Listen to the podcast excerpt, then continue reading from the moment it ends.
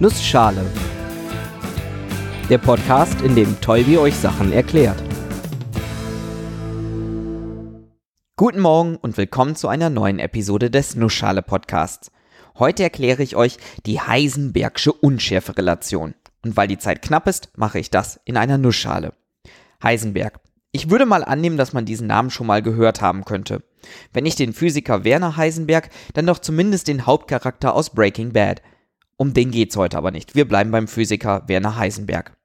Werner Heisenberg hat nämlich eine bedeutende Entdeckung gemacht. Eigentlich eine sehr frustrierende Entdeckung, die zu machen aber trotzdem extrem wichtig war. Frustrierend, weil er gezeigt hat, dass man manche Dinge einfach nicht genau messen kann, egal wie gut die Messgeräte sind. Wichtig, weil diese Erkenntnis auch einige Dinge erklärt, die für das naturwissenschaftliche Weltbild des 20. Jahrhunderts prägend waren und noch immer sind. Worum geht's?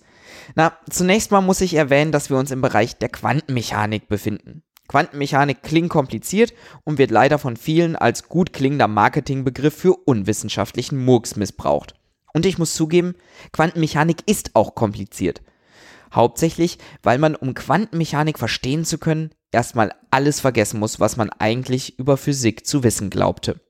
Teilchen, die sich bewegen, so wie sich normale Objekte bewegen? Nö. Dinge, die ich anfassen kann oder sehen kann? Erst recht nicht. Es gelten andere Gesetze. Und manche davon erscheinen echt komisch. Aber genau dafür gibt's die Nussschale. Gucken wir uns das mal genauer an. Fangen wir an mit dem Begriff Quant. Quant bedeutet eigentlich erstmal nur kleinstes Teilchen. Genauer gesagt versteht der Physiker darunter den kleinsten möglichen Teil. Wenn ich von irgendwas spreche, das gequantelt ist, dann meine ich damit, es gibt eine kleinste Einheit. Und alles, was ich messe, alles, was irgendwie überhaupt nur vorkommt, ist ein Vielfaches von dieser. Nicht 1,5 mal so viel, sondern nur ganzzahlige Vielfache. Beispiel das Photon. Ein Photon ist das Quant von elektromagnetischen Wellen, zum Beispiel von Lichtwellen. Lichtstrahlen bestehen aus extrem vielen Photonen, also Teilchen, die gleichzeitig Wellen sind. Dazu gab es schon mal eine eigene Episode. Wichtig ist, ich habe immer nur ein Photon oder zwei Photonen oder sieben Milliarden Photonen. Also eine ganzzahlige Anzahl, nicht irgendwie 1,5 Photonen. Denn das Photon ist ein Quant. Wenn wir uns jetzt also einzelne Photonen angucken, dann sind wir im Bereich der Quantenmechanik, der Beschreibung der Welt aus Sicht solch kleiner Teilchen.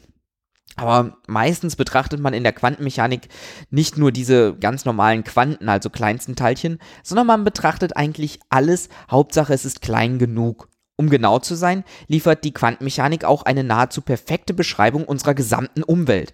Um sie dafür zu benutzen, diese Beschreibung zu berechnen, ist sie aber viel zu kompliziert. Denn wenn ich beschreiben möchte, wie sich ein Auto bewegt, müsste ich mit der Quantenmechanik die Eigenschaften jedes einzelnen Autoatoms und Luftatoms drumherum und so weiter berechnen. Und das lassen wir lieber. Möchte man aber verstehen, was auf atomarer Ebene passiert, dann nimmt man sich die Quantenmechanik zur Hilfe. Und eigentlich ist sie auch gar nicht so mystisch, wie sie klingen mag. Es gibt aber ein paar extrem wichtige Unterschiede zu unserer alltäglichen Beschreibung von Dingen. Denn zum Beispiel in der Quantenmechanik, da kann man nicht mit konkreten Zahlen rechnen. Also kann man schon, aber anders, als wir das normalerweise tun. Was meine ich damit? Stellen wir uns das Atom mal so vor, wie man es lange Zeit früher gemacht hat, als Atomkern mit Elektronen, die drumrum fliegen. So zum Beispiel wie unser Sonnensystem.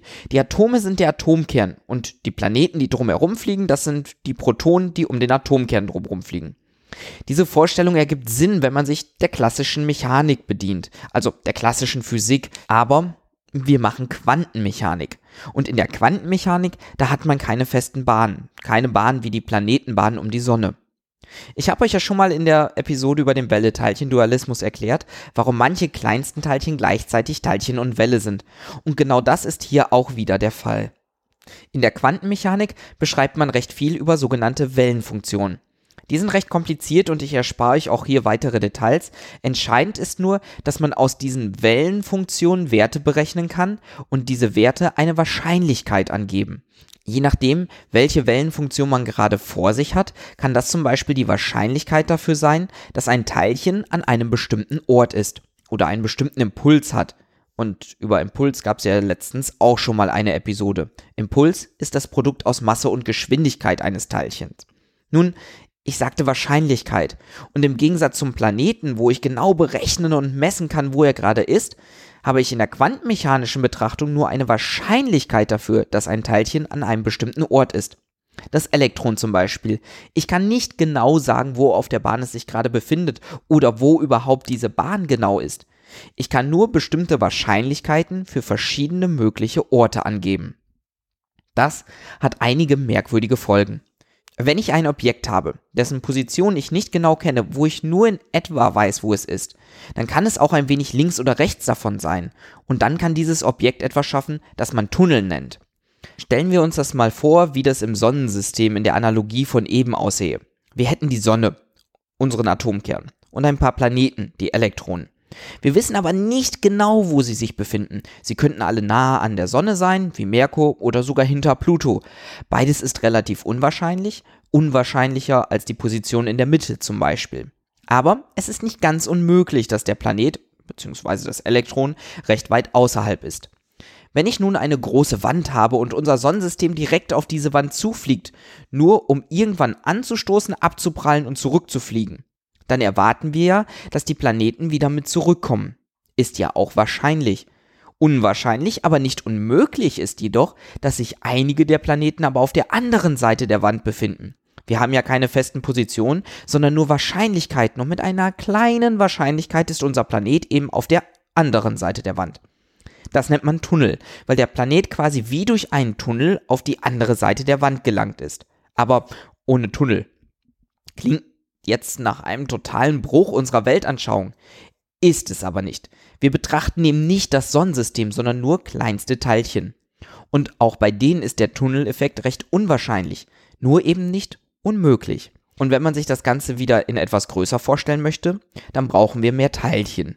Die Wahrscheinlichkeit, dass zwei Teilchen tunneln, ist noch geringer als die Wahrscheinlichkeit, dass ein Teilchen tunneln. Es müssen ja beide gleichzeitig tunneln. Drei Teilchen könnte man schon fast als unmöglich bezeichnen, so unwahrscheinlich ist es. Und dass alle Atome in, sagen wir mal, meinem Körper durch alle Atome der Wand vor mir tunneln, ja, ich kann getrost behaupten, das wird nicht passieren. Das war's dann mit meinen Quanten-Superheld-Fantasien. Aber es ist trotzdem eine spannende Vorstellung. Wir müssen nur berücksichtigen, sie passiert im sehr, sehr kleinen Umfeld und nicht auf planetarer Ebene oder Objekte, die wir wahrnehmen können. Eine andere Eigenschaft, die aus der Welleneigenschaft in der Quantenmechanik entsteht, ist die Unschärferelation. Sie besagt ganz einfach, dass man Ort und Impuls eines Teilchens nicht beliebig genau bestimmen kann, beziehungsweise nicht beide gleichzeitig beliebig genau bestimmen kann. Kenne ich den Ort perfekt, habe ich absolut keine Ahnung über den Impuls.